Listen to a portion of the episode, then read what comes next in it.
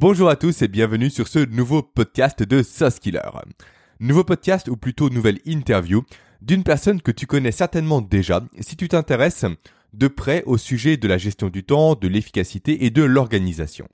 Cette personne, c'est Mathieu Desroches. Mathieu Desroches du blog éponyme et du podcast productif au quotidien, dans lequel je suis d'ailleurs récemment passé pour parler du lien entre sommeil, chronobiologie et efficacité.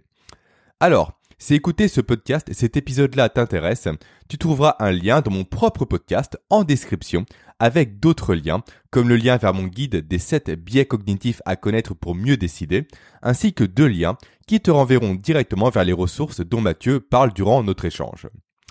Maintenant, venons-en au fait. Qu'est-ce qui va t'intéresser toi dans notre échange? Pourquoi tu dois l'écouter? En quoi ce que Mathieu et moi allons te partager va t'aider à être plus performant au quotidien? Alors, quand j'ai préparé mon échange avec Mathieu, quand j'ai établi mes questions au préalable, je n'ai pas voulu tomber dans la facilité, tomber dans le piège de parler uniquement de gestion du temps et de productivité avec lui. Mathieu, de son côté, depuis déjà plusieurs années, donne tellement de conseils sur ces thématiques dans tous ses contenus, que ce soit ses podcasts, ses posts LinkedIn ou encore ses articles de blog. Je voulais pas en fait lui infliger le fait de voir encore une fois se répéter, de répéter ce qu'il a déjà dit des centaines et des centaines de fois, voire des milliers et des milliers de fois. Donc ce que j'ai voulu faire, c'est amener Mathieu sur cette thématique de la prise de décision, cette thématique mensuelle que nous traitons ensemble actuellement. Cette thématique du cerveau qui n'est pas fait pour décider efficacement. Cette thématique de la nécessité pour toute personne qui veut performer au travail, qui veut surperformer au travail, d'avoir à disposition une bibliothèque de matrices, de modèles mentaux pour prendre des décisions qui sont justes, rapides et ça de façon récurrente. Alors, je dois t'avouer que sur le coup, j'étais pas spécialement sûr de moi. Je me posais la question suivante. Et si Mathieu n'avait rien à me dire là-dessus? Si c'était un domaine qu'il n'avait pas encore creusé, pas encore pris le temps d'aborder en détail et en profondeur En effet, l'expertise de Mathieu, je le rappelle rapidement, c'est la gestion du temps, l'efficacité et la productivité, et non pas les mécanismes du cerveau comme moi. Eh bien, crois-moi, que j'ai été littéralement scotché par ses réponses. Tous mes doutes ont été levés dès qu'on a commencé à échanger avec Mathieu. Mathieu m'a partagé et donc vous a partagé par euh, votre conséquence ses méthodes, ses outils et ses propres modèles mentaux qu'il utilise au quotidien pour mieux décider. Et surtout, chose très intéressante, Mathieu a tissé des liens justes, des liens précis et des liens très clairs entre la productivité, l'efficacité et la prise de décision. Autrement dit, en plus de favoriser la prise de bonnes décisions, la mise en place de modèles mentaux et de matrices dont j'ai commencé à te parler la semaine dernière en podcast, va te permettre d'être plus efficace et plus productif jour après jour et donc te permettre par voie de conséquence d'atteindre ce niveau de surperformance dont je te parle chaque semaine. Donc, il n'y a que des avantages à mettre en place cette bibliothèque de matrices et de ressources dont j'ai commencé à te parler. Ces avantages, on commence donc à en parler ensemble durant notre échange, et je te laisse donc profiter tranquillement de mon dialogue avec Mathieu Desroches. Alors, j'ai le plaisir aujourd'hui de recevoir sur mon podcast Mathieu Desroches. Bonjour Mathieu. Bonjour Jérémy. Alors Mathieu, pour les, personnes qui ne te connaissent pas, peux-tu te présenter rapidement en quelques mots, en quelques lignes, sachant que je l'ai fait précédemment moi de mon côté? Oui, donc euh, je m'appelle Mathieu, je suis coach formateur en productivité, productivité qui est un terme large euh, que j'utilise pour désigner euh, tout ce qui concerne la gestion de ton temps, ton organisation, tes disciplines de vie, bref, une approche holistique comme toi tu parles beaucoup sur ton podcast. Comment être plus efficace, plus productif dans son quotidien pour maximiser nos résultats? Euh, c'est ce que je fais. Euh, j'ai un blog, un podcast, beaucoup de ressources, des formations sur le sujet et euh, j'accompagne des gens là, que ce soit en coaching ou lors de formation en entreprise depuis maintenant 2015. Et tu as un léger accent. D'où viens-tu, Mathieu? Oui, euh, tout à fait. Euh, je suis québécois. Euh, la... Aujourd'hui, j'habite dans la région de Montréal, mais à la base, moi, je suis né en campagne et d'une région où est-ce que justement les gens au Québec ont un très fort accent. La, ville de Saint-Hyacinthe, peut-être que des gens, peut-être qu'il y a des Québécois qui nous écoutent et qui vont se, situer. Donc c'est pour ça, c'est de là que j'ai hérité de mon bel accent. En tout cas, Montréal, très belle ville. Je connais pas la ville que tu as citée. Montréal est une très belle ville en tout cas, pour l'avoir visitée. Ah, super. Alors Mathieu, j'ai voulu t'inviter sur le podcast pour une simple et bonne raison, c'est pour parler ensemble de prise de décision. Alors, effectivement, le lien de base entre efficacité, productivité et prise de décision peut être un peu flou. Mais en fait, ma définition de l'efficacité pour moi est la suivante. C'est le fait d'être capable de prendre beaucoup de décisions tous les jours, de façon régulière et surtout de façon pertinente. Est-ce que tu rejoins un peu cette définition-là, de ton côté? Mhm, absolument. Je ne définis pas la productivité dans les mêmes termes que toi tu le fais, mais je suis tout à fait d'accord sur euh, euh, sur le fait de dire que dans le fond l'efficacité, la productivité, c'est une capacité de prendre des décisions. Parce que moi, une des choses que j'enseigne toujours aux gens, c'est que la productivité ou la gestion du temps, ben en fait, en fait, plutôt la gestion du temps, tu ne peux pas réellement gérer ton temps. Mais par contre, tu peux mhm. prendre des décisions tous les jours de ce que tu vas faire avec ton temps. Et ça, c'est extrêmement important parce que quand on y pense, euh, notre vie, notre quotidien, c'est une série de décisions euh, rapides, comme tu le mentionnes, qu'on doit prendre. Euh, accepter de faire, de se lancer dans tel projet ou non, dire oui ou dire non, euh, est-ce que je travaille sur la tâche numéro 1 ou la tâche numéro 2? Quelle est ma priorité? Euh, à quel moment est-ce que je commence à faire tel projet? Est-ce que je le reporte à plus tard? Est-ce que je le fais aujourd'hui? Donc, quand on y pense, la productivité, la gestion du temps, c'est carrément de la prise de décision quotidienne, des micro-décisions. C'est vrai que tu as raison, tu as fait une nuance qui est assez importante à noter, je pense. C'est le fait qu'on ne gère pas réellement son temps. On a tous 24 heures, point barre, c'est acté, c'est comme ça. Mais on choisit ce qu'on fait de ces 24 heures. La nuance est très importante, je pense, à noter. Et euh, tu mets le mot sur euh, des éléments que j'avais en tête et que j'avais pas formulé. Et je te remercie pour ça. C'est, euh, tu sais, moi je dis souvent, c'est comme la gestion du temps. On devrait quasiment plutôt parler de gestion des activités ou plutôt ben, gestion des priorités. En fait, c'est plutôt mhm. ça le, terme exact. Oui, c'est vrai, c'est le terme est plus approprié effectivement au, contexte et à la réalité des choses, bien sûr. Et du coup, toi, donc cette définition-là que j'ai par rapport à la prise de décision, donc qui est liée à l'efficacité, et à la gestion du temps, donc toi, tu le rejoins. Déjà, c'est super. On commence bien le podcast, c'est top.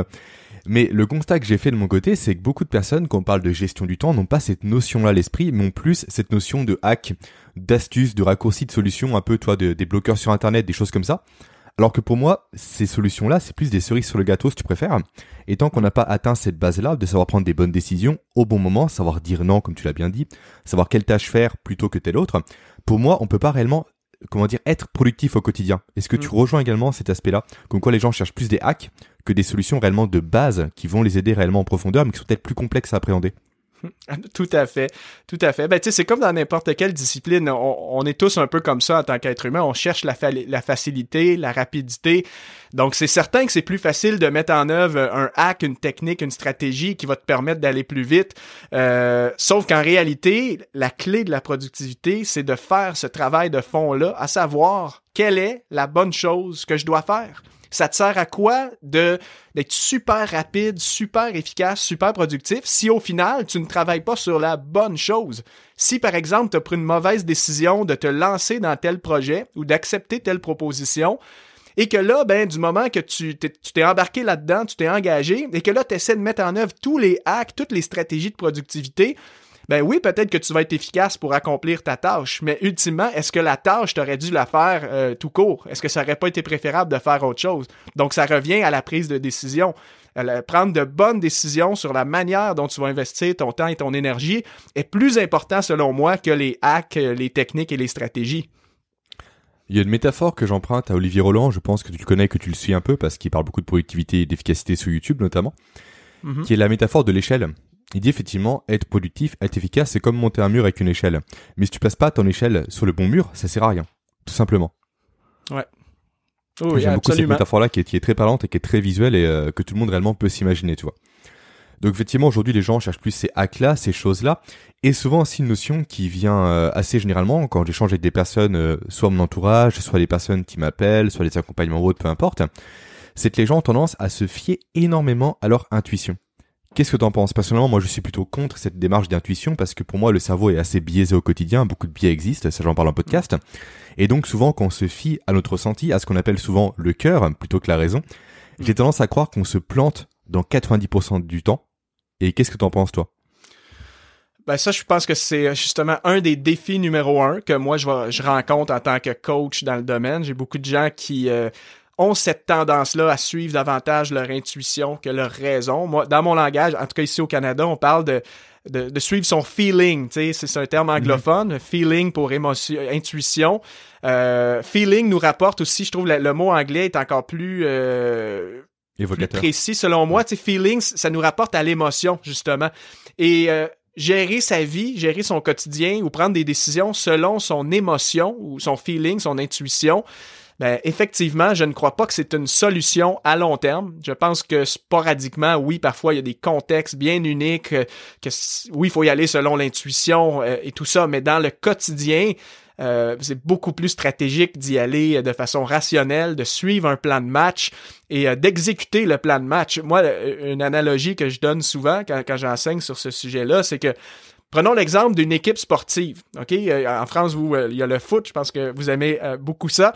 prenons un exemple d'une équipe de foot. Ben, ce qui arrive, c'est que le, coach, l'entraîneur, au début du match, qu'est-ce qu'il va faire, c'est qu'il va dicter, il va élaborer un plan de match et il va le, le dicter aux joueurs. Il va donner le plan de match aux joueurs.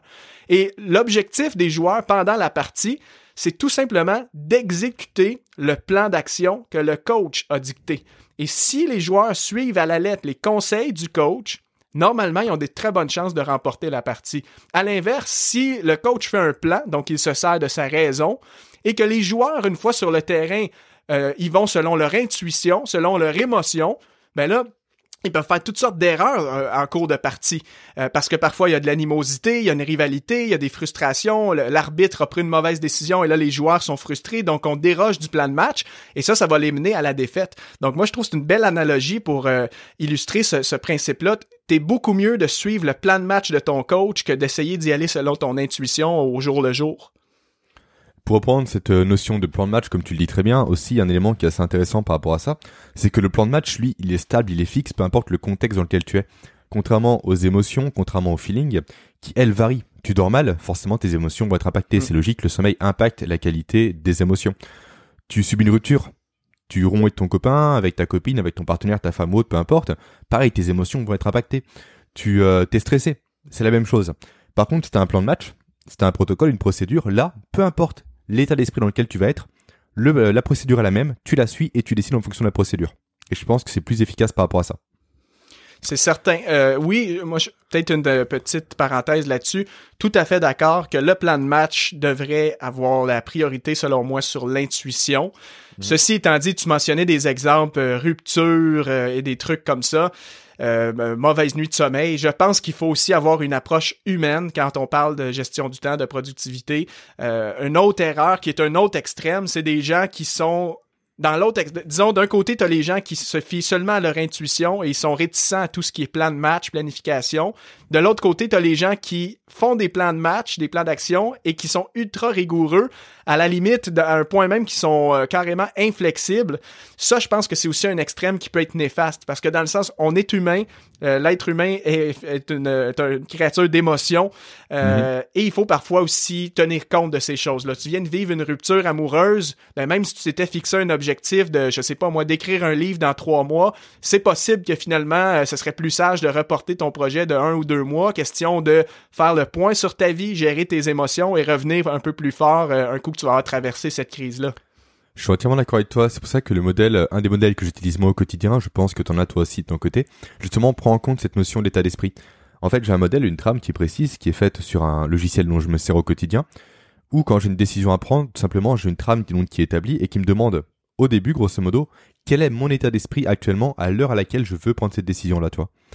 Et si l'état d'esprit en question, justement, est influencé par une, euh, je sais pas, une complication au niveau du couple, par une nuit de sommeil un peu, euh, un peu euh, catastrophique, par du stress particulier par rapport à un événement familial ou autre, peu importe, peu importe la raison, je fais en sorte de le noter noir sur blanc et de me dire je reviens demain ou après-demain ou dans une semaine, peu importe, selon la gravité de l'événement, sur ce plan-là, pour voir si ce que j'ai établi sous le coup de l'émotion est réellement pertinent ou non, tu vois. Mm-hmm. Je fais une démarche en deux temps.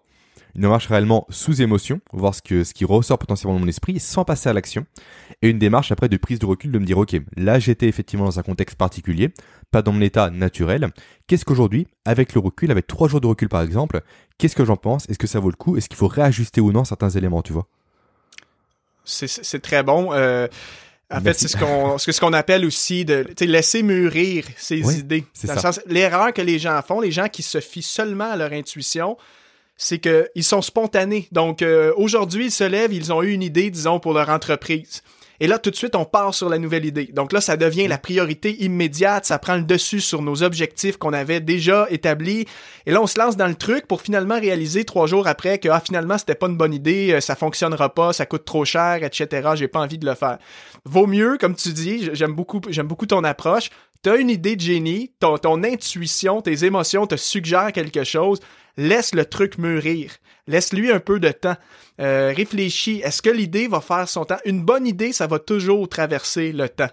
Euh, si l'idée est bonne aujourd'hui, elle va l'être dans trois mois aussi. Donc, il n'y a pas de panique, pas obligé de, de, de, tasser ton, ton, planning tout de suite et réagir euh, immédiatement. Vaut mieux laisser les choses, prendre le temps de se poser, évaluer, réfléchir et si effectivement ça vaut la peine, ça semble être bon, être la bonne chose à faire, ben on fonce au bon moment, autant voulu.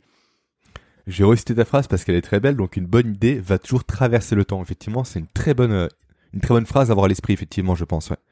Donc mhm. peu importe les émotions, certes, es sous le coup de la colère, tu notes ton idée. Si elle est encore présente d'ici deux jours, trois jours, un mois, c'est qu'elle est bonne, là tu peux y aller. Et l'idée aussi, c'est de mesurer un maximum ton idée, voir si elle marche ou non, tu vois. Écrire un livre, par exemple, je me fixe d'écrire allez, 10 pages par semaine.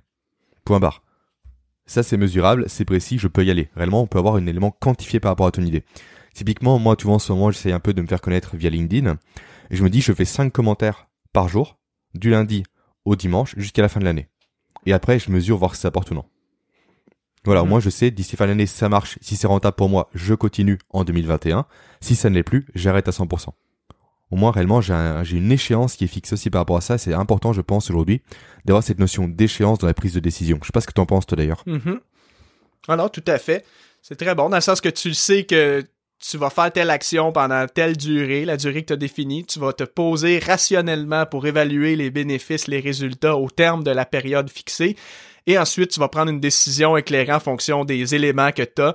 Donc, est-ce que ça l'a apporté quelque chose? Est-ce que ça l'a permis que je sois mieux connu, etc. Si ça l'a rien apporté du tout, ben, on arrête et on passe à la prochaine chose, tu. Hmm, exactement, ouais. Et pour en revenir rapidement à cette notion d'émotion versus rationalité en quelque sorte, je sais pas si tu as connaissance euh, du livre qui s'appelle Système 1, Système 2. Non, non, ça me dit ça rien. parle pas, ok. En fait, je fais rapidement un aparté dessus parce que c'est très intéressant et je pense que ça peut t'intéresser. C'est un livre dans lequel l'auteur, l'auteur, pardon, qui a été, euh, je sais plus ce qu'il a eu comme récompense, un prix Nobel peut-être, je sais plus trop, peu importe, c'est un détail, explique comme quoi le cerveau fonctionne en deux temps. T'as le cerveau, le système 1, qui est vraiment dans l'urgence. Ça, c'est issu grosso modo de notre évolution. Tu vois, quand on était homme préhistorique, forcément, chaque décision pouvait potentiellement nous coûter la vie, donc il fallait, il fallait réagir, pardon, rapidement. Et à l'inverse, on a un système 2 qui lui est réflexif qui demande plus de temps, qu'il faut chercher réellement à provoquer, mais qui permet généralement de trouver la bonne solution par rapport à un contexte précis. Alors, effectivement, dit comme ça, c'est un peu flou, j'en ai conscience. Je peux te faire un petit exercice, tu veux, en direct, pour te montrer à quoi mhm. ça ressemble. Vas-y. Euh, je vais te poser une question. Typiquement, devant toi, tu as un lac. D'accord? Tu le visualises, un lac assez bleu, magnifique, fait beau temps, super. Dessus, tu as des nénuphars. Et en fait, un nénuphar, à chaque fois, il va doubler en volume chaque jour.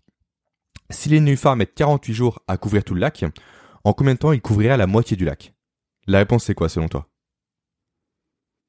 Euh, 24 quoi Voilà, là t'es en système 1 tu vois. T'as divisé 48 par 2. Sauf que la réponse c'est 47. Parce que forcément s'il a 50%, il double, hop, après il a 100% tu vois. Dès le lendemain. Ok. Donc toi typiquement je te fais passer du système 1 au système 2.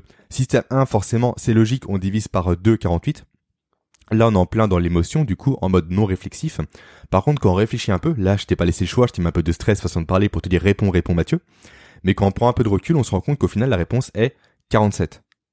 Et mhm. typiquement, ça, c'est intéressant à savoir, je pense, en matière de prise de décision aujourd'hui. Mhm. Parce que si on est tout le temps dans cette notion de la solution, c'est ça, faut que je le fasse dès maintenant, sans me poser réellement, sans prendre le temps de prendre du recul, je fonce, souvent on se plante. Par contre, si on a un protocole établi, comme on l'a dit justement précédemment, là on peut se dire effectivement, ah non, en fait non, c'est pas 24, c'est 47. Hmm. Et là, du coup, je pars sur le bon chemin, je perds pas de temps, tu vois. Et je fais pas d'erreur. C'est une super euh, illustration, effectivement. C'est tout à fait vrai dans le sens, dans le quotidien, et comme tu l'as mentionné, je pense que le, système 1 que tu disais, axé sur l'urgence, ben on est carrément là-dedans, là, surtout euh, euh, ben même tout le monde, entrepreneur, salarié, on fonce tête première et, le gros défi, qui nous amène parfois à prendre des mauvaises décisions, c'est justement ce que tu as mentionné, c'est qu'on prend pas le temps de s'arrêter, remettre les choses en question, pour peser le pour et le contre. Souvent, on fonce parce que parce qu'il semble y avoir une notion d'urgence. Et pressé par l'urgence, ben c'est OK, go, je dois le faire tout de suite. Le plan de match prend le bord et je me lance dans tel truc. Effectivement. Et tu m'as bien eu avec ta question ben, d'ailleurs. Moi, j'ai répondu tout de suite. en fait, euh, euh, tu me poses la question, je suis prêt au dépourvu. On s'était pas parlé avant le, podcast d'ailleurs pour, cette question-là. Donc oui, moi, j'ai pas pris le temps de réfléchir. Si on divise par deux, ça fait 24. Mais c'est une bonne, bon exemple. ridiculisé, c'était pas du tout le but, mais réellement, c'est mettre face au fait accompli. Et pareil pour les, les auditeurs quand on est réellement pris dans l'urgence, quand on est pris par un stress, par une pression des fois qu'on se met soi-même, effectivement, on prend pas le temps de réfléchir réellement. On donne la réponse intuitive, qui est souvent est la mauvaise. Encore une fois, je m'excuse d'avoir piégé en direct dans le podcast, mais je pense que c'est réellement un exercice réellement qui est concret, qui montre réellement la différence entre le système 1 et le système 2. C'est intéressant de l'avoir à l'esprit comme ça. Euh, moi, il y a une méthode que j'aime bien mettre en place, tu vois, pour justement euh, prendre le temps de prendre du recul, c'est de verbaliser précisément un problème quand j'ai une décision à prendre. Je me suis rendu compte, euh, après des études l'ont confirmé bien évidemment quand j'ai fait des recherches, mais qu'en évoquant un problème à voix haute, en le couchant sinon sur papier, on a d'autres pistes de réflexion qui se mettent en place. En fait, on comprend mieux le problème auquel on est, euh, comment dire, on est, euh, on fait face, si tu préfères, et donc on peut réellement le traiter différemment, plus que quand uniquement là dans l'esprit et il cogite un peu dans une tête, tu vois, sans l'exprimer réellement verbalement, même à personne, juste à soi-même. Mm. Mm. Est-ce que tu as déjà vécu ça de ton côté pour savoir? Ben, en fait, tu veux dire, et tu sais que j'ai bien compris la question, de comme préciser en quelque sorte son processus là, de réflexion, là, dans le sens Dire son problème à voix haute, peser le pour et le contre par écrit. C'est ça, le coucher réellement, le, le, mettre réellement en évidence, soit par oral, en parlant soi-même à voix haute, tout seul, peu importe, soit en l'écrivant. Absolument. Ben, en fait, euh, je sais qu'une de tes questions plus loin, c'était quels sont mes outils de prise de décision. Bon, on y C'était ma transition. on devance peut-être la, on devance la question, mais c'était ma transition. Un de mes un de mes outils principaux, c'est justement d'écrire mes euh, questionnements. Je sais que toi aussi, je pense, tu utilises un, certain journal personnel. Oui. Euh, donc moi, ça fait quand même partie de mes disciplines euh, hebdomadaires. Je ne le fais pas systématiquement tous les jours, mais j'écris dans mon journal chaque fois que j'ai besoin de clarifier mes pensées et euh, notamment ben, tout ce qui est prise de décision. Moi, là, euh, euh, les grandes décisions de vie que j'ai eu à prendre sont tous couchés sur papier dans mon cahier de notes. D'ailleurs, en 2020, petite anecdote personnelle, j'ai eu la grande décision à prendre, à savoir est-ce que je quittais mon, mon job de salarié pour me lancer à temps plein en tant qu'entrepreneur. évidemment, il y a beaucoup de pour et de contre, dans le sens un, un, un emploi salarié amène une sécurité financière, euh, avec un salaire fixe, des, des avantages sociaux, euh, tout le côté relationnel, hein, d'avoir une équipe. Moi, j'étais en position de leadership, j'étais responsable d'un département, donc il y a une certaine reconnaissance qui vient avec le travail. J'aimais aussi mon travail. Euh, et là, à un moment donné, j'étais devant la décision, est-ce que je quitte pour me lancer à, mon, à temps plein sur mes affaires ou est-ce que je continue? Et dans mon journal de début d'année, parce que moi, j'utilise un journal par année, donc au début de l'année, je, m'achète un nouveau cahier pour écrire. Et mhm. c'est drôle parce que si je retourne dans mes notes que j'ai écrites en début euh, d'année, ben, je vois tout le processus de réflexion. Donc là, il y a des pages et en, fonction de moi, et je reviens sur l'autre point qui va être très bon. Le point de l'intuition et de l'émotion. C'est drôle parce que dans mon journal, il y a des journées où est-ce que je suis en mode euh, découragé, en mode euh, je sais plus quoi faire, je suis perdu, qu'est-ce que je fais? Il y a d'autres jours que c'est parfait, j'ai pris ma décision, je vais quitter dans trois mois. Et là, finalement, deux jours après, ah non, finalement, je pense que je vais attendre encore à la fin de l'année. Puis, tu vois, mon processus évolue et dépendamment de comment je me sens dans mes émotions cette journée-là, ma, décision est influencée par ça. Donc, carrément, euh, le fait d'écrire pour préciser ses pensées et euh, essayer de prendre une décision éclairée, moi, je, suis vraiment un adepte de cette stratégie-là et je la conseille à, tous nos auditeurs. Et l'autre avantage, je trouve, par rapport au fait d'avoir un journal, alors qu'on tient tous les jours ou non, peu importe, c'est un détail. L'autre avantage, c'est aussi de pouvoir repérer un peu les patterns d'erreurs que l'on peut commettre. Typiquement, t'as fait une erreur il y a un an en arrière, tu vas pas t'en souvenir. Mais si un journal que tu consultes potentiellement régulièrement, que tu balayes ou autre, si la situation se reproduit dans les semaines qui viennent, tu auras l'esprit l'erreur que tu as faite mm. précédemment, et justement, tu vas essayer de la contourner ou de l'éviter, de trouver une nouvelle solution pour faire face au problème auquel tu fais face. C'est super intéressant, ça aussi, je trouve, de, documenter un peu euh, sa vie au quotidien et les décisions qu'on prend, ouais.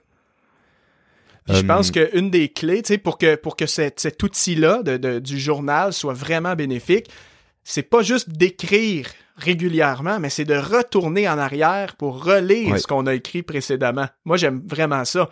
Euh, tu vois, je, reviens sur mon exemple. Finalement, pour aboutir à ma conclusion, après trois à quatre mois de, de doute, de questionnement, j'étais vraiment dans une impasse. Je savais pas est-ce que je quitte mon emploi ou non. Il y a toutes sortes de craintes. Finalement, j'ai pris la décision de quitter. Et c'est pas des blagues. Parfois, il m'arrive dans mon quotidien d'avoir des petites remises en question, à savoir, est-ce que j'ai fait une erreur? Est-ce que je viens pas de sacrifier, des belles opportunités que j'aurais pu avoir? Est-ce que je risque pas de, je d'avoir des problèmes financiers parce que j'ai plus de salaire fixe? Et souvent, chaque fois que je me retrouve dans des périodes de doute, de remise en question, je retourne dans mon journal pour relire tout mon processus de prise de décision. Et à chaque fois, je retrouve l'assurance de me dire, voilà pourquoi j'ai pris cette décision, je sais que c'est ce que je devais faire, alors là, j'arrête, je mets de côté mes doutes, mes questionnements et je vais de l'avant. Donc à nouveau, tu passes d'un état émotionnel à un état rationnel. C'est super. Mm-hmm. Ah, c'est une super démarche que tu as, je trouve. Et que j'ai également, du coup. ok. Est-ce que tu as également d'autres outils à nous partager potentiellement, Mathieu, sur cette notion de prise de décision et de prise de recul par rapport à une décision à prendre? Oui. Euh, déjà, un outil, peut-être je pourrais te donner le lien. C'est un article de blog que j'ai écrit à ce sujet-là. C'est un modèle de prise de décision. Ce n'est pas moi qui l'ai inventé. C'est un modèle qu'on propose. Moi, j'ai fait une formation en gestion. Là, je suis comptable de formation et c'était un des modèles de prise de décision qu'on nous enseignait euh, justement à, l'école. Mais c'est quand même très pratique, très applicable à la vie personnelle. En fait, c'est un modèle très très simple. Je vais essayer de le résumer à l'audio, mais euh, nos auditeurs pourront aller voir l'article en question. Je mettrai le lien en, description du podcast. Parfait. Donc, en gros, euh, c'est trois questions à se poser tout simplement. La première question, c'est quelle est la décision que j'essaie de prendre? Donc là, vous notez ça sur papier. Donc, je, reviens avec mon exemple. Dois-je quitter mon emploi pour me lancer dans mon entreprise à temps plein ou non? Ça, c'est ma décision. La mhm. deuxième question, ensuite, de ma démarche, c'est quelles sont les options qui s'offrent à moi? Dans ce contexte-ci, ce serait, j'aurais trois options. Quitter euh, complètement mon emploi et être à temps plein dans mon entreprise L'autre option, ce serait garder mon emploi à temps plein. Ou la troisième option, qui serait un entre-deux, ce serait euh, diminuer mes journées, euh, tomber à temps partiel, donc deux jours par semaine euh, au boulot de salarié et trois jours avec mon entreprise. Ça, ce serait mes trois options. Et là, je commence à formuler ça. Donc, je pourrais me faire carrément trois colonnes. Option 1, option 2, option 3. Et ma troisième et dernière question, c'est quels sont les avantages, inconvénients et considérations pour chaque alternative. Donc là, je prends, mettons, l'option 1 qui serait de garder mon emploi de salarié. Et donc là, j'élabore. Quels sont les avantages de garder mon emploi? Donc, je vais avoir un salaire fixe, des avantages sociaux, je vais conserver euh, euh, la reconnaissance sociale qui vient avec le titre que j'ai. Euh, quels sont les, inconvénients? Ben, en fait, les inconvénients, c'est que je n'aurai pas assez de temps pour travailler sur ma business, j'ai envie de plus de liberté, je veux pas être pris dans le salariat et quelles sont les autres considérations que je devrais tenir compte avec l'option 1. Donc, euh, j'aime l'entreprise, j'aime mes collègues, ça va me manquer de ne plus faire partie de cette belle équipe. Donc, ça, c'est la démarche tout simplement pour chaque option. On, identifie avantages, inconvénients, autres considérations. Et là, à la fin de cet exercice-là, ben, ça te fait vraiment un beau tableau, un beau schéma où est-ce que tu as tu as comme toutes les possibilités devant toi. Option 1, 2, 3, avantages, inconvénients, autres considérations. Et là, tu peux vraiment prendre une décision éclairée. Donc, cet euh, outil-là, je ne l'utilise pas dans mon quotidien parce que c'est un outil qui demande vraiment, euh, vraiment un, investissement de temps, mais je l'utilise chaque fois que j'ai des décisions de vie majeures à prendre. C'est vrai que c'est presque une introspection au final comme outil. Absolument. Et euh, donc, euh, c'est ça. Donc, euh, les, gens pourront aller voir sur mon blog. C'est un article que j'ai écrit. Il y a un document Word que vous pouvez télécharger pour faire l'exercice. Et est-ce que tu mets des notes par rapport aux différents, aux différents items que tu trouves dans, dans ces tableaux-là? Par exemple, l'aspect social par rapport à mes collègues, c'est très important pour moi. Du coup, hmm. c'est un coefficient 3. l'aspect, je sais pas, liberté, c'est encore plus important, c'est un coef 5. Et du coup, à la fin, parmi tes trois colonnes, tu as un chiffre qui se met en place, un résultat, un scoring qui détermine factuellement et précisément en termes de notes quelle solution est la plus intéressante pour toi? Absolument. Ben, moi, dans, mon outil, je ne le mets pas, mais effectivement, je sais que ça, c'est un outil. En fait, c'est, ça serait rajouter même un bonus à, la démarche en question, parce que oui, c'est important de numérer, ben, en fait, de quantifier le poids mm. de chaque facteur. Donc oui, est-ce que, est en gros, est-ce que mon indépendance, ma liberté est plus importante que mon salaire fixe que je gagnais? C'est ça. Si, si je valorise plus la liberté que le salaire, ben à ce moment-là, la liberté devrait avoir plus de poids. Donc, je devrais plus pencher vers la possibilité de quitter mon emploi à ce moment-là. Mhm, parce que tous les critères, au final, ne se valent pas. Tout simplement, c'était pour mettre ça un peu en évidence. Ok, super. Euh, toi, je rebondis par rapport à cet outil. La transition est super parce que ça demande du temps, comme tu l'as dit, ça demande une réelle introspection. En tout cas, pour l'outil que tu viens de présenter à l'instant. Justement, le, comment le contre-argument qu'on pose souvent à cette notion de rationalité, de mettre des outils en place pour mesurer ses prises de décision, c'est le temps que ça prend. Souvent, les gens me disent que c'est trop compliqué, ça prend trop de temps, j'ai pas le temps de faire ceci, pas le temps de faire cela. Est-ce que toi, dans tes formations, parce que tu enseignes le même type d'outils de ton côté, est-ce qu'on t'oppose ce type d'argument-là également? Ça arrive, oui, j'ai déjà entendu. Euh, par contre, une des choses que je pense que les gens qui, qui réfléchissent ainsi doivent se, en fait, une prise de conscience qu'ils doivent avoir, c'est, en fait, on revient au premier sujet qu'on a dit dans l'entrevue. Si au final tu prends une mauvaise décision dès le départ, imagine le temps que tu vas perdre à travailler sur la mauvaise chose. Donc, est-ce que ça n'aurait pas valu la peine que tu prennes peut-être cinq minutes pour réellement définir est-ce une bonne décision ou non, est-ce la bonne chose à faire ou non, plutôt que de foncer tête première sans utiliser d'outils, sans te remettre en question, et après ça, peut-être perdre des heures et des heures à te lancer dans une tâche ou un projet qu'au final, tu te rends compte que tu n'aurais peut-être pas dû la faire du tout. Donc, tu vas perdre plus de temps à long terme de ne pas utiliser d'outils et de ne jamais te poser de questions que de prendre les quelques minutes nécessaires pour euh, prendre des décisions éclairées. Donc, moi, c'est comme ça que je le vois. C'est une, euh, une, très bonne euh, une très bonne réponse. Et justement c'est assez drôle parce qu'on parlait ensemble d'immobilier juste avant notre échange. Parce que voilà tu veux investir et j'ai investi de mon côté du coup. Et il y a une notion qui est très importante en finance à avoir à l'esprit. T'inquiète pas c'est un lien avec euh, ce que je viens de dire hein. c'est la notion de dépense contre investissement. Et justement ce temps pris en amont pour moi c'est de l'investissement c'est pas une dépense. C'est pas une perte de temps. C'est un temps que tu vas investir par la suite potentiellement en gagner par la suite. Et dans tous les cas tu vas en gagner c'est sûr à 100% parce que même si ta décision reste la même ok mais tu auras clarifié les choses donc quand tu vas passer à l'action, ce sera plus simple pour toi.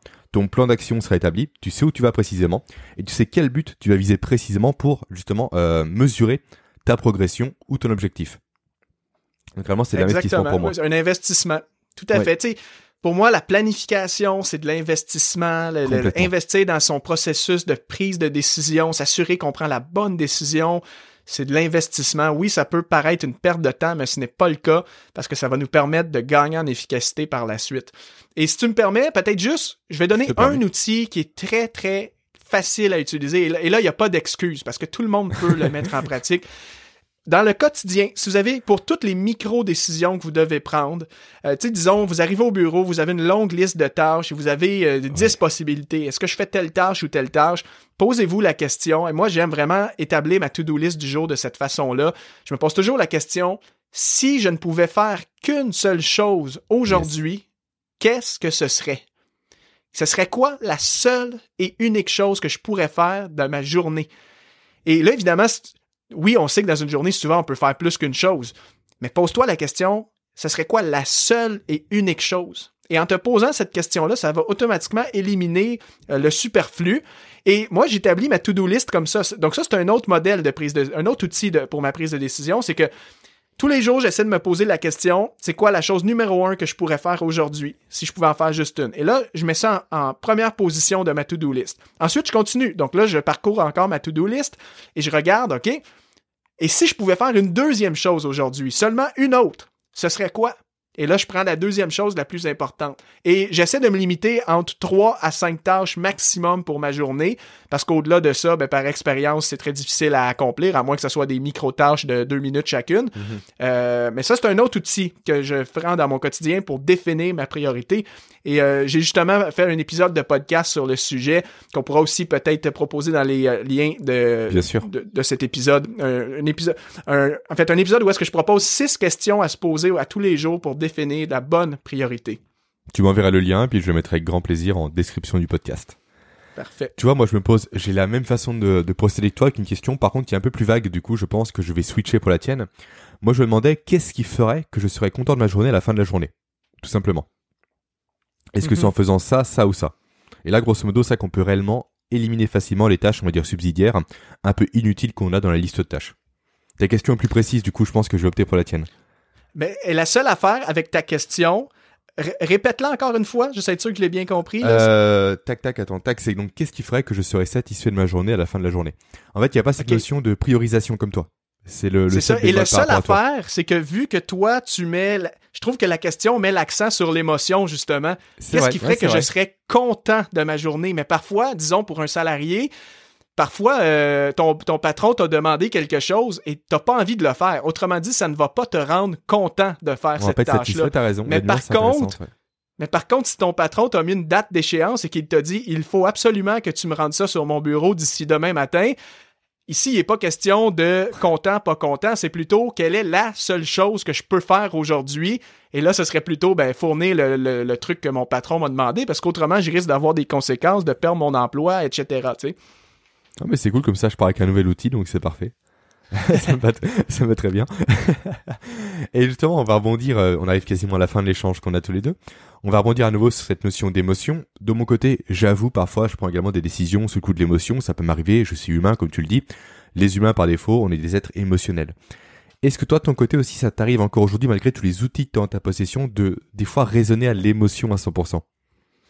Bien sûr, on n'est on n'est pas parfait. euh, on n'est pas parfait. euh, Moi-même qui, enseigne l'organisation, la gestion du temps, j'ai des moments de faiblesse, des moments où est-ce que je manque de discipline, euh, des moments où est-ce que je fais pas la bonne chose. Et c'est drôle parce que hier, en date où est-ce qu'on enregistre cette, entrevue, j'ai justement traversé une journée comme ça. Euh, j'avais un moment justement de fatigue. Je sais que j'avais pas eu une bonne nuit de sommeil la veille automatiquement le fait que j'avais pas bien dormi, j'avais pas toute ma force mentale, j'avais un peu moins de volonté. Alors, euh, tu vois, moi j'avais tout mon planning pour la journée, j'avais, je savais très bien quelle était ma tâche que je devais faire, et tu vois, je l'ai pas fait.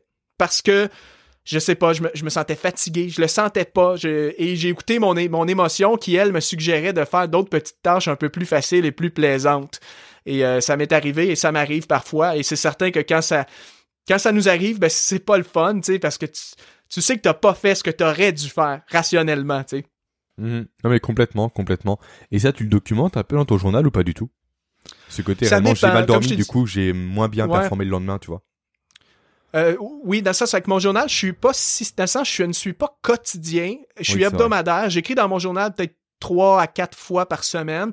Donc, dans le contexte de hier, par exemple, je ne l'ai pas documenté, mais c'est vrai que ça serait bien euh, de prendre vraiment une, routine, de, faire un genre de petit bilan de ma journée là, en termes de productivité. Est-ce que j'ai réellement été efficace aujourd'hui? Si oui, euh, ou sinon, ben, qu'est-ce qui s'est passé? Pourquoi? Et là, j'aurais pu noter le truc du sommeil. Tu vois, moi, dans mon journal, je l'ouvre rapidement parce qu'il est numérique. J'en ai un papier et un numérique. J'ai les deux options. Le papier, c'est plus personnel, tu vois. Je parle un peu aussi de ma vie privée, un peu tout. Et le numérique, c'est que ma vie perso- euh, pro, pardon. Et je me pose à chaque fois, euh, tac, tac, un, deux, trois, quatre questions. La première, ce que j'ai fait. On va dire mon plus grand accomplissement de la journée. Mon deuxième, ce que j'ai appris. Le troisième, ce que je ferais mieux demain. Par exemple, mieux dormir pour toi. Si on reprend ton exemple d'hier. Et après, les trois choses cool qui se sont passées aujourd'hui. Ça me prend 5 minutes à remplir, mais réellement, je vois un peu des patterns des fois qui se décident au jour le jour et c'est assez intéressant à mettre en place. Ah, c'est Ouais, c'est intéressant. Et euh, je trouve que c'est une bonne discipline à mettre. Je sais pas à quelle heure de la journée tu fais ça, mais moi, tu vois, c'est le genre d'outil que j'aimerais faire euh, pour me préparer à aller au lit. Dans le sens, ça te permet de prendre du recul, lâcher les technologies un petit peu. Parfois, on est tellement euh, absorbé par notre téléphone, nos réseaux sociaux, on amène ça dans le lit. Euh, à la place, sortir ton journal, fermer les distractions et juste faire une petite introspection. En fait, faire le point sur ta journée, je trouve que ce serait une, une excellente discipline à développer. Que j'essaie de développer ouais. d'ailleurs aussi. C'est vraiment la dernière action que je vais faire avant de fermer l'ordinateur. Après, je passe réellement sous la lecture papier pour justement me reposer, reposer les yeux et puis favoriser le sommeil aussi. Mais effectivement, la dernière action de l'ordinateur, c'est ça, c'est compléter ce petit journal-là et préparer mes trois tâches pour le lendemain, tu vois. Mhm. Principal. Excellent. Euh, Mathieu, on arrive à la fin des questions que j'avais à te poser. Euh, Est-ce que tu as encore quelques petites minutes à m'accorder pour des questions posées par mes auditeurs euh, via un forum privé? J'aurais Oui, dit comme quoi je t'interviewais, j'avais cette chance-là de recevoir sur mon podcast et j'aurais demandé s'il y avait des questions à te poser. Du coup, j'ai trois questions qui sont sorties. La première question, donc, c'est doit-on se préoccuper à gérer davantage son attention que son temps pour améliorer sa productivité Qu'est-ce que t'en penses, toi? Plus attention ou plus temps? Euh, les deux. je pense que c'est absolument les deux. C'est, c'est les deux ressources qu'on, qui sont à notre disposition. Et même, j'en rajouterai une troisième. Là, en fait, la formule de la productivité, c'est le temps euh, multiplié par l'attention, multiplié par l'énergie. Donc, tu Yes. as beau... Quand on parle d'attention, on parle de concentration. Donc, euh, Euh, en fait, t'as beau avoir trois heures devant toi, si tu n'es pas concentré et si tu n'as pas d'énergie pendant ces trois heures-là, tu n'accompliras rien. Et euh, tu as beau euh, gérer ton attention, mais si tu n'as pas de temps à ta disposition, ben tu pourras rien faire, même si tu es concentré, tu comprends? Donc, pour moi, c'est à pied d'égalité. Il faut gérer notre temps, notre attention et notre énergie. Super. Deuxième question, le minimalisme est-il un facteur de productivité? J'aimerais rapidement la, corriger la question façon de parler parce que pour moi le minimalisme c'est réellement toute la vie toi, par rapport à tes habits, par rapport à ton appartement et autres. Moi je parle plus d'essentialisme en matière d'efficacité, je sais pas si tu vois un peu la subtilité entre les deux. Ouais. Oui, je crois que oui. pour vous donner un petit exemple rapide qui me vient en tête, euh, par exemple, avoir un espace de travail minimaliste. Ça, justement, j'ai écrit un livre sur le sujet et j'en parle. C'est vrai. Euh, c'est un facteur de productivité. Avoir un bureau minimaliste où est-ce que tu n'as rien qui traîne sur la surface, seulement l'essentiel pour faire ton travail. Donc, tes écrans d'ordinateur, ton clavier, ta souris, un de quoi écrire, une lampe pour ton bureau et euh, voilà, euh, c'est un facteur de productivité. À l'inverse, un environnement qui serait pas minimaliste, donc qui serait encombré, euh, oui, ça peut nuire à, ta concentration justement et ça crée plusieurs sources de, de, de motivation, d'interruption, de, distraction dans ta journée. Là, Bien sûr. Et l'essentialisme, qu'est-ce que tu en penses? Si tu connais, bien évidemment. Ben, l'essentialisme, être sûr qu'on parle de la même chose, dans le sens d'aller plus, c'est plus droit à l'essentiel, une démarche simplifiée. En fait, la différence entre l'ampoule et puis le laser, si tu préfères. Mhm. L'ampoule, elle va se propager partout. Le laser, c'est sur un point focus. La différence, elle est là. ah, c'est dire oui, ben absolument. Là, ben oui, là, on arrive plus dans le côté. C'est une autre question plus large, mais tu sais, euh, la notion de focus, c'est un terme anglophone, mais de vaut mieux faire beaucoup de peu de choses. Concentre-toi sur, concentre-toi sur peu d'activités, mais faisant beaucoup et excelle dans ces activités-là plutôt que d'essayer de faire huit projets en même temps, fais-en un et fais le meilleur projet du monde. Et apprendre à dire non en parallèle aux personnes qui vont te solliciter et prendre ton temps pour des choses inutiles aussi. C'est ça. La notion d'apprendre à dire non est très importante aujourd'hui, je pense. Mhm. Et enfin, la dernière question qui rejoint un peu les deux précédentes, donc euh, la question qui est faire mieux, faire plus ou faire plus et mieux? Faire mieux, faire plus ou faire, plus, et mieux? Yes. Laisse-moi réfléchir. Vas-y, tu as, tu as tout le temps. Euh, je pense, ben moi j'aurais peut-être tendance à, prioriser, le faire mieux. Euh, l'impression que la productivité, souvent une mauvaise conception qu'on a, c'est de tout le temps, on, met toujours de la quantité. Productivité égale quantité, beaucoup de choses, faire plus. Euh, je ne suis pas d'accord avec ça et je rebondis sur la question précédente de l'essentialisme. L'essentialisme, c'est faire justement peu, mais faire mm. bien les choses. Euh, donc moi, je suis plus dans cette optique-là de c'est pas grave la quantité. L'important, c'est la qualité de ce que tu fais. Vaut mieux faire. Euh, c'est préférable plutôt de faire bien une tâche que d'en faire 22 euh, dans ta semaine. Tu comprends? Hmm, je suis entièrement d'accord avec toi, je te rejoins à 100%. Effectivement, si t'es Elon Musk, effectivement, tu devras toujours faire plus. Parce que tu as des mhm. projets, tu veux conquérir Mars et tout, etc. Mais en tant que personne, on va dire normale, l'idée d'être plus productif, plus efficace, c'est gagner du temps pour être plus tranquille de soir avec ses proches, avec sa famille en week-end. En fait, je vois pas l'intérêt de compenser le temps qu'on gagne par de nouvelles activités en plus qui vont se rajouter et qui sont pas essentielles. Après, c'est un point de vue, hein, chacun voit midi à sa porte, mais euh, en tout cas, c'est mon point de vue. Absolument. Ok, et eh bah Mathieu, j'ai fait le tour des questions que j'avais à te poser, également des questions de ma communauté. Est-ce que tu as des choses à rajouter sur cette notion de prise de décision, de côté rationnel versus émotionnel ou autre? Ça va, je pense qu'on a fait le tour, mais peut-être juste vraiment renchérir sur le point de ça vaut la peine de, de prendre le temps d'investir dans sa prise de décision. Comme Jérémy a dit, il faut le voir comme un investissement. Ça, je pense que c'est la clé. Ok, et eh ben on va conclure sur ça, sur l'investissement versus la dépense. En tout cas, je mm. te remercie Mathieu. Je mettrai tous les liens euh, dont on a parlé ensemble en description du podcast. Également, il me semble, j'ai vu ça passer sur LinkedIn, comme quoi tu vas lancer une conférence en ligne, une formation en ligne en direct, si mes souvenirs sont bons, sur Evernote, qui est justement un outil de, euh, de prise de notes et donc potentiellement de prise de décision aussi. Très clairement, on peut s'en servir comme tel. Ouais. Alors moi personnellement, c'est pas l'outil dont je me sers, mais je sais que c'est un très très bon outil. Et euh, justement, cette conférence a lieu quand? Je voulais savoir. C'est le samedi 3 octobre 2020, donc je sais pas en date où les gens vont écouter euh, l'entrevue. Donc euh, samedi 3 octobre 2020, formation qui va être diffusée en direct, mais avec probablement la possibilité de la de l'acheter en différé, acheter l'enregistrement par la suite. Effectivement, le podcast ne sera pas sorti, mais je mettrai le lien de la rediffusion tout simplement. Puis je peux en parler à ma communauté aussi en parallèle par email, du coup, pour les avertir s'ils sont intéressés ou non de, cette conférence-là. Parfait. Ok. Merci. Eh ben, merci pour tout, Mathieu. Et puis, euh, à très bientôt pour d'autres sujets, d'autres interventions, si jamais t'es intéressé. Avec plaisir. Merci, Jérémy. Passe une belle journée. Salut. Eh ben, super. Yes, parfait. On est bon, on est bon. Attends, je coupe l'enregistrement. Et voilà, le podcast est maintenant terminé.